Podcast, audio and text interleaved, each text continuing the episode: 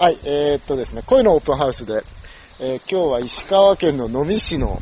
えー建築に来ておりまして、永田直之さんの、これは YO って言うんですか？和洋です。洋じゃない洋じゃないです。和洋ですね。和洋です。はい、和洋という、えー新興したばかりの、えー住宅に来てます。えっ、と、今見るとこれ土地がどれぐらい？土地が700平米。うん。はい。建坪70平米はい。ぐらいですね。だから半分ぐらいは、なんか雑木林が、斜面地の雑木林がこう、うんあって、うんまあ実際の平場の敷地は、まあ敷地のほんと3分の1ぐらいしかないっていうような、まあ、ですね。これ今なんかそこの、えっ、と、まあ、えー割とちょっと歪んだ区形が組み合わさったような形の建物が建ってるんですが、その手前にこれブリッジがドーンと、そうなんです。あの、敷地高低、敷地の高低差が、えっ、と、約よ3メーターちょっと、4メーター近くあるのかな、うん。あるので、えっ、と、それをこう、高いところからブリッジで、こう降りていって、で、要するに屋根の上から建物にアプローチするということになってますね。ここなんか宅地で割とここだけ気に、まあ、今ちょっと,、えー、と小松駅から来たんですけど割と距離があって、はい。えー、とこの辺だけ宅地なんですけどこれ宅地の中でもここだけ高低差があるんですねもともとだからちょっと山だったところを切って作ってるみたいですね。うん、30年ぐらい前。20年前に宅地開発された場所らしいです。宅地が下ばっかりでもないんそうです、そうです。ねそうですもう20年ぐらい経ってるみたういです。しかしこれもなんかアプローチもすごいですねドンとなんか鉄の橋があって これでなんか渡れますか 渡りましょうかし結ち構ょちょっと揺れ、あの、床が揺れます。だって何も間ないですもんねはい。これ何メーターぐらいありますこの橋？この橋は12メーターあるのかな？12メーターあって、はい。中に何も支柱も何も間にないんでそうです。ただ、本当にこう、ポンと乗っけてるだけのうんうん橋です。いきなりなんかゴロンとラフなものが転がされてで今は1階の上にいるんですけど、はい。ここはなんか何も手すりも何もないんですけども。ない ない。ない。い。きなりかなりこ手すりなくて、こうぐるっと周りが回れるっていう。うあー状態になってます。なんかいきなりこう建築というよりかなり無垢な感じの無垢な感楽な感じですか？じとこに投げ出されてますけれどもまあ、落ちることはないだろう。まあ、その程度ですね。ここは、えっとご家族のお住まい？えっとね、週末、まあ、基本的にはこう、週末住宅なのでどうぞ。あのーフルタイムで住んでるわけではなくて、あはいはい週末に、まあ、あの、来て、ちょっと泊まってこんにちはどうもるっていう感じですね。あそうですかこあこんにちはあどうも昨日はアキファラムの打ち上げでありがとうございましたラジオ収録中です。いや、全然大丈夫ですよ。あの、の、全然喋ってください。建築、建築、建建築デートはもう終わって、ちょっと真面目な。声のオープンハウスっていう。そうそうだから、えっと、2階からっていうか屋根の上からこう階段使って降りてきて、こう、ちょっとこう、不定形な区形がこうバラバラバラっとこう広がってるようになってるっていうのが、まあ、ネタ大事、まあそういう感じです。かなり天井高天井高はここでは4.5メーターの部屋が2つ。で、他の部屋はだいたいまあ2250ぐらいに抑えられてて、でその倍の高さを持ってる、まあ、ボリュームが、箱が2つ。それ以外の箱が、えー7つかな、あるっていうのが、これ今階段で降りてきたこの空間はこれは用途としては何なんですか用途は、用途は特にね、別に何の用途だと考えて作ってるわけではないんだけど、それ相対的に決まるから、まあ、部屋の真ん中に大体キッチンがあるので、キッチンから、こっち側をこうダイニングだと思えばダイニングだし、あっち側をリビングとして使っても構わないし、逆に言うと、まあ、小さい天井高の低い部屋もあるんですけど、向こう側の部屋でこうダイニングとしてこう使ってもここをちょっとダイニングルームにしたって別にいいと。まあ、で一番奥にある部屋が、まあ、一応寝室になってるんですけど、まあ、あの光のコンディションも含めてここ一番こう落ち着くっていうか暗くて、ずっと光が入らないのでここだけはちょっとそうなってますけどこれ以外の機能はまあどう使ってもらってもまあ逆に言うといいと。逆に言うとこう全体がこうある意味でこうずっとつながってるんだけど、一個一個の部屋のキャラクターっていうか、こうまあ、質みたいなものは全然違ってるというものがこう少しこうバラバラにというか、角度がちょっとずつこう全部変わってるんで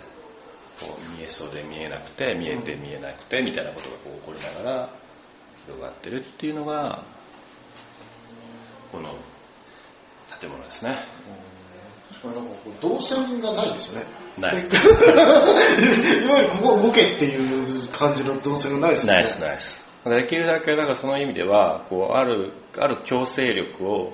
まあ、ある部分、できるだけ排除しながら作りたいと。まあ、全部ななくなるわけはないんですけど、それができるだけ少ないようには作ろうっていうのは、考えていたのでルートルートをこう設定して、なんかそういうふうには全然作ってないです、だから玄関今上から降りてきたのが玄関なんですけど、最初に車で降りてくるとこのアプローチなんですけど一、回降りてしまうと多分庭との関係とか、外宿の関係からすると、テラスの部分というか別の部分から出入りするわけですよね。じゃあいわゆるそのエントランスもまああんまり作りたくないそうですそうですそうです。エントランス、まあ、正面建物の正面とかエントランスがここだとかっていうこともあんまり定義できてなくて、ただ車がアプローチできるのがそこだから、うん、こう車用の、まあ、ガレージから入ってくるのはこっちだっていうような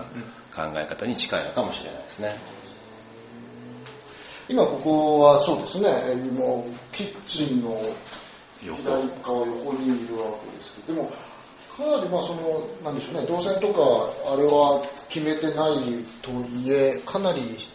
恣意的というか意識的なここ今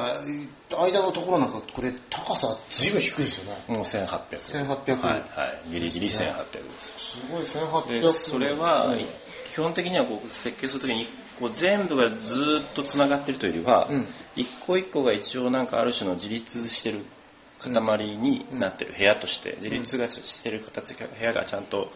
複数あるというふうにしたかったので、こういうのが全部取っ払ってつながっちゃうとかなりこうずるずるっと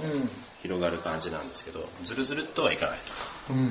一応切り替えながら切り替えながら次へ次へと送られていくっていう感じに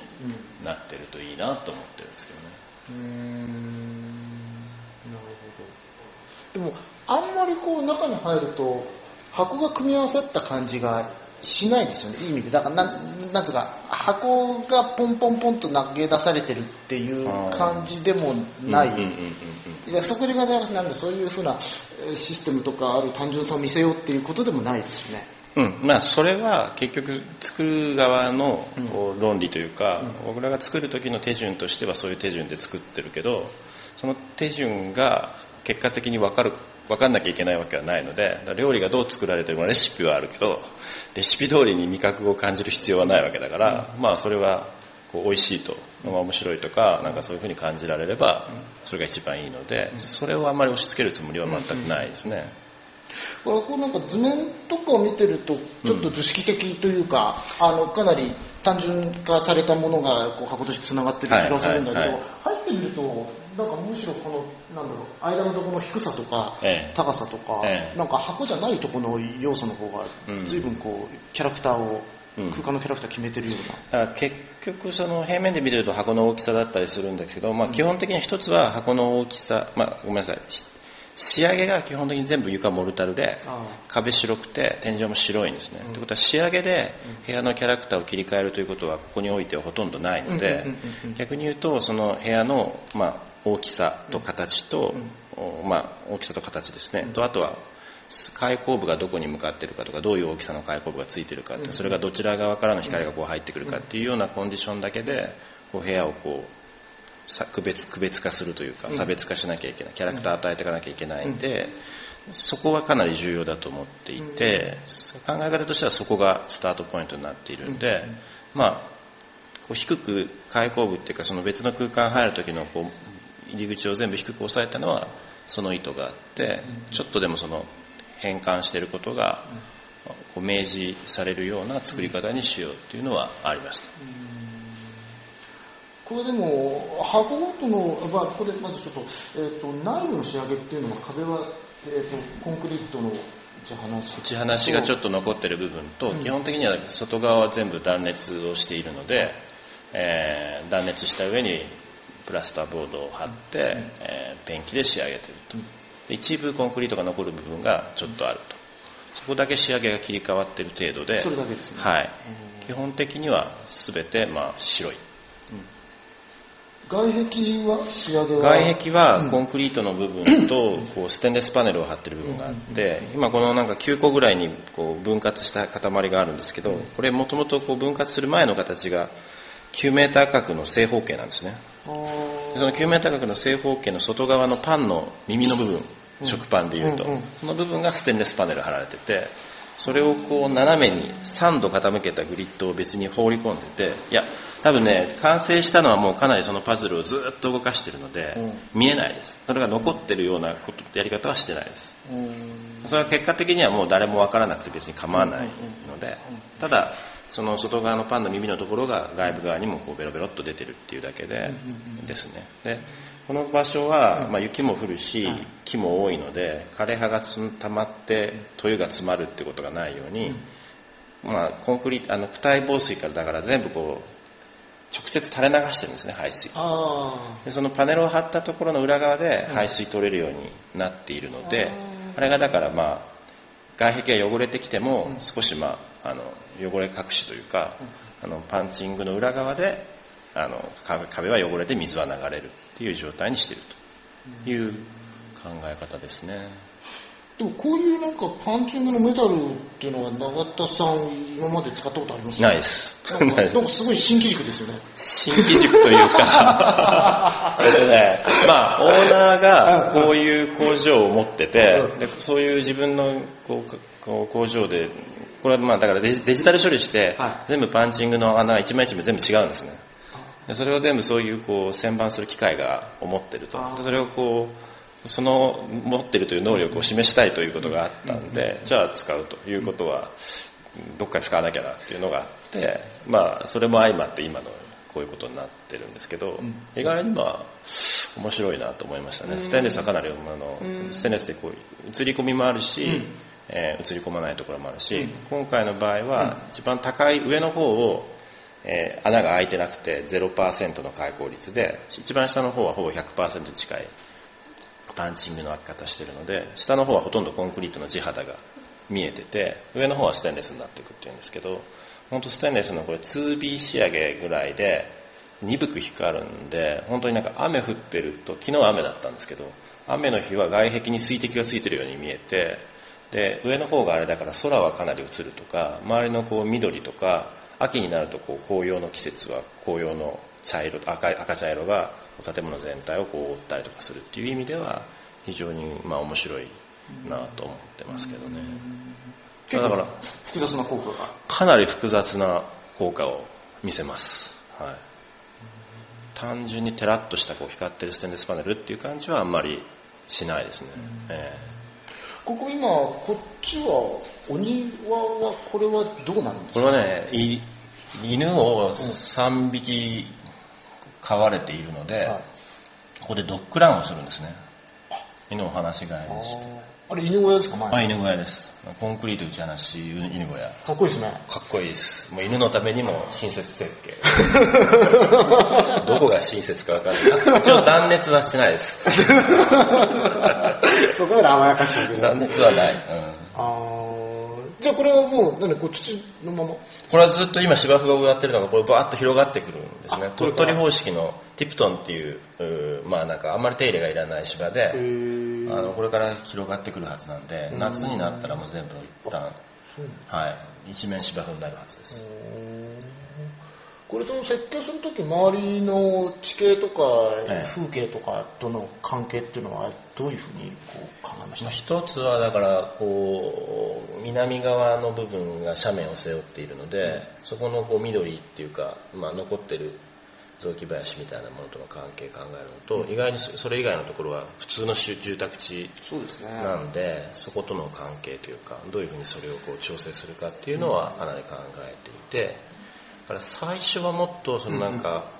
えーっと緑側に対してこうガバッと開口を取って、で住宅地側には意外に閉じてみたいなことを当然のことながら考えたんだけどそれよりは例えばこれ実は向こうが土地が買われるまではしばらく空いてるとか反対側もたまたま、あのーか買われてるんですけど、畑とかなんかそういう家庭菜園みたいなことされてて、家が建たないみたいなこととかね、で隣接してる道路は子供,、子供しか通らないんですこれ。学童学童用通学用の通路で、ほとんど通学交通がここもないとかってことを考えるともうちょっとこう全体的にこうオープンにプランを考えるっていうことはできるなっていうふうにある段階から考え直して作りまし作ってますね。だから307 360 360度とは言わないけど、270度ぐらいは基本的には、まあ、裏がどうしても本当にプライベートハウスなんで、そっち側には直接こう大きな開口は取らないように、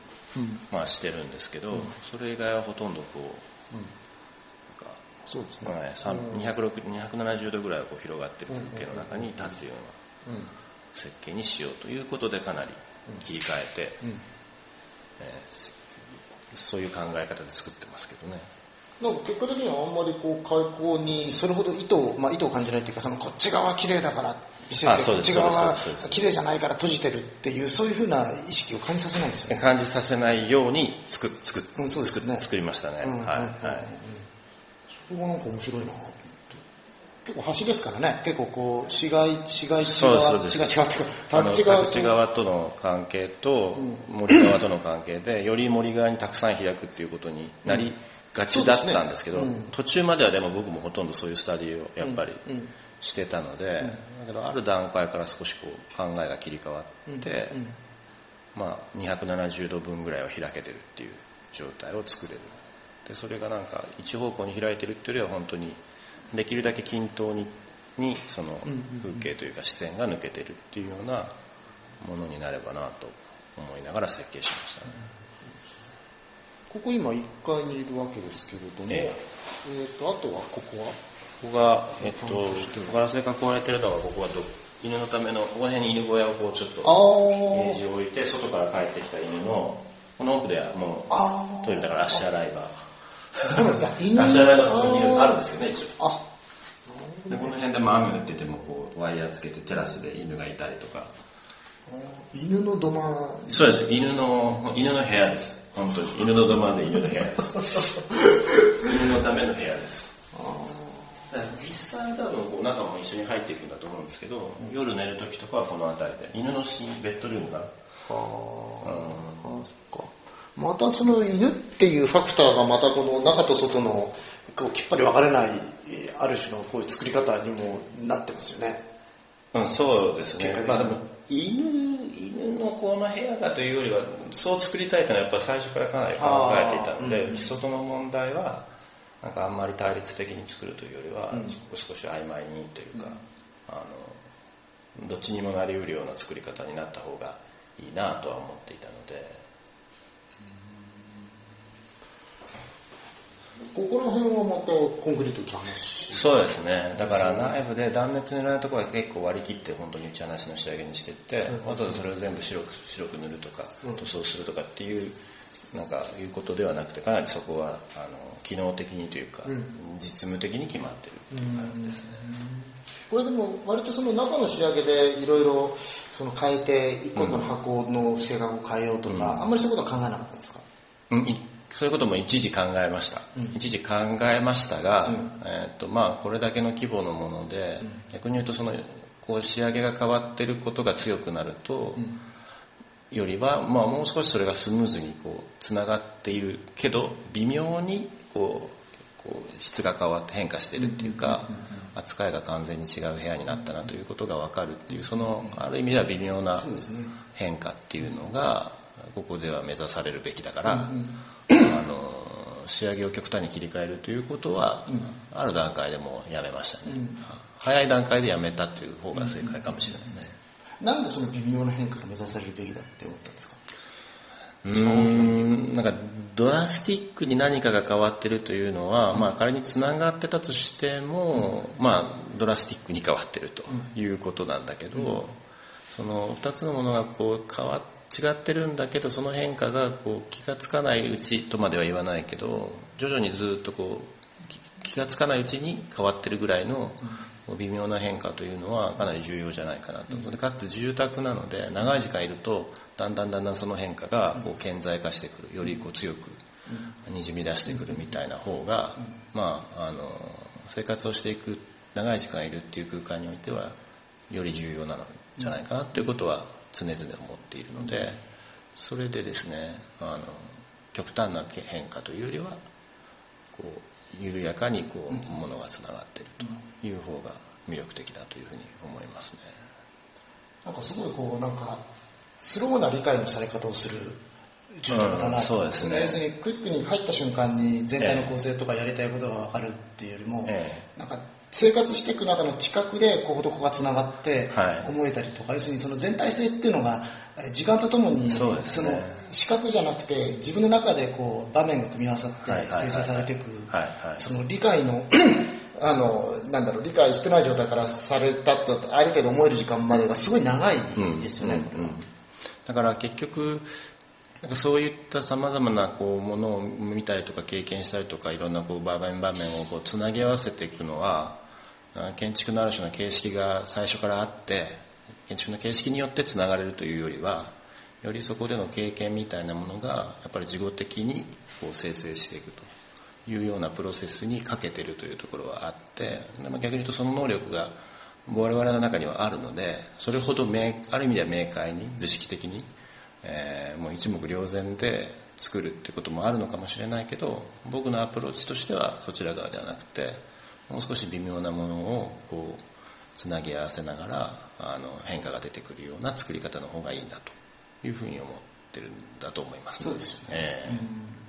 いやだからまあ、まあ僕もね、あの、永田さんのブロッコに、えー、あ、そうですよね。住まわせていただいたんで、い。や、それですごくそれは思ったんですよね。はい、全体が捉えられないっていうものを、えー、多分どっかの視点に立っても、その部屋の全体とか家の全体で捉えられなくて、はい、やっぱりその近くの中で、自分の中でこう全体がだんだん形成されていくようなところが、うん、あれもまあ、プラン見るとある意味図式的なものに見えるけれども、す,、ごい曖昧なところが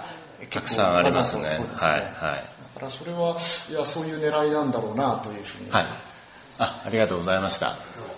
すいません遠いところありがとうございます。どうもすいません。反省会ですよね今週。いえいえ反省会よろしくお願いします。勉強させてもらいます。いえいえ。1日に楽しみにしてますいますあどうもどうもそうです。すいませんなんか遅くなってしまう。ありがとうございますちょっと一言は、あの、ここで感想を、ちょっと、あのえ、感想ですか？はい、あの、すいません、ここ来たが最後、あの、えー、お名前と感想をどうしますか、あの、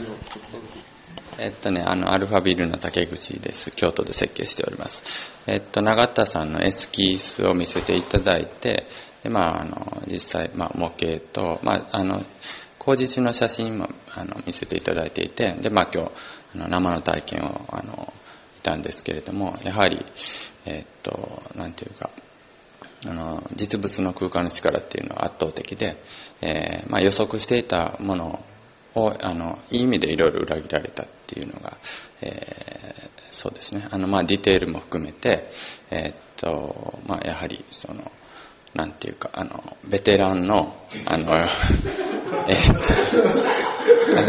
あ、わ、わ、笑って、笑ってますけれども、あの、なんかね、ちょっと、あの、ちょっと、あの、なんか、あの、僕たちがやっていることと、あの、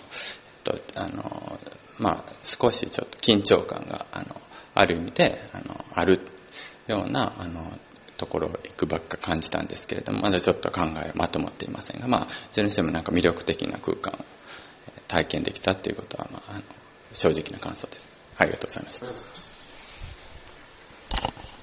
あすみません、えー、神戸で、えー、設計しております、えー、島田と申します。島田洋です。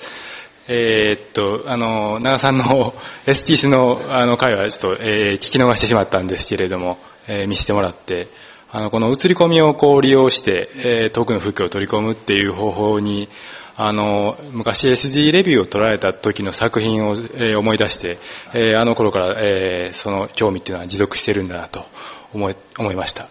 えーっと、ここでまあ一つちょっと、えーまあ、まあ、次回、こう、質問のタイムがあるということなんですけれども、あの、えーと今質問させてもらうと、あの、例えば僕だったら、この、その高いところの高い部分に窓を開けるような、こう、スタディをすると思うんですけれども、えーされましたか？さしてないです。それ一切してないですね。それは何か、いやでもねその中間に開けた窓は一つもない。全部床からこの建物の場合全てお風呂の開口に至るまで開口部は全て床からっていうふうになんでですかね。決めてますねそれはなんか。途中で、ま、窓を作っある意味ではそういう意味での窓を作っていない。ああ、そうですね、全部その外側地面と限りなく近い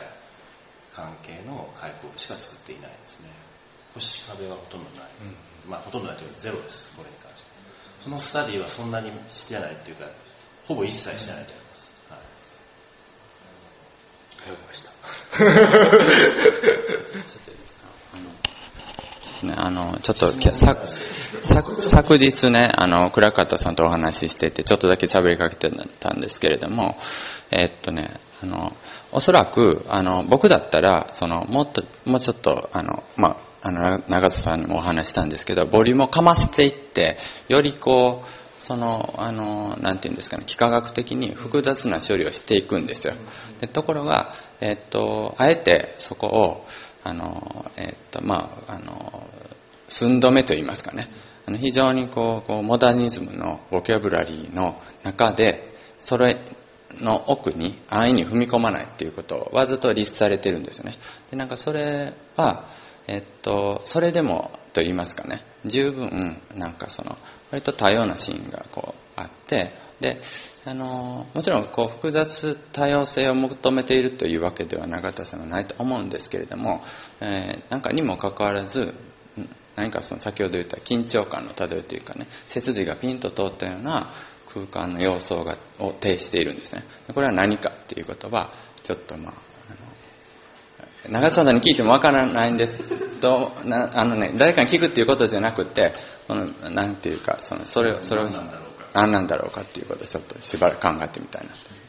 感想なんです。ぼ僕は答える。まあ確かにそうですよね。うん。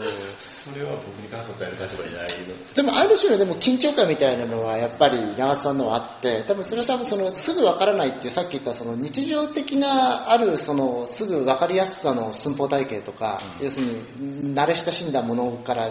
ちょっと違う風にするっていうのは別にそのそこでドラマティックなものを求めてるわけじゃなくて、要するにそのそれを日常的にある寸法体系とかあるその窓はこういうもんだっていうのにあ寄り添うとある意味それも理解がクイックになると思うんですよね、だから長瀬さん多分それからずらすっていうのはやっぱりその理解をなるべくその遅延させて遅延させていくっていうことであって普通はでもそういう証拠ってドラマティックにするために使うんだけど、はい。長瀬さんの場合はその日常からの距離を取ってドラマティックにするんじゃないくて遅延させるためにある種の緊張感をやってるっていうのが緊張感そのものをその表現としてるようなある種のモダニズムの時代とはちょっと違う感じがするんですよね僕は。もうそんな、うん、多分ベテラン。まあいいけど、ベテラン。そういうことなん。うん。うん。そう。なかなかそう。いやね というすごいね皆さんもいろいろここで いろんな言いたいことを言ってうん。まとめはどういやまあまとめまあまあまだいやそれもまあねあの遅延した感じでもうそんなすぐまとめられちゃったらこの建築負けになっちゃうんではいというところで、えーとこれをお話すどうも今日は長田直樹さんありがとうございました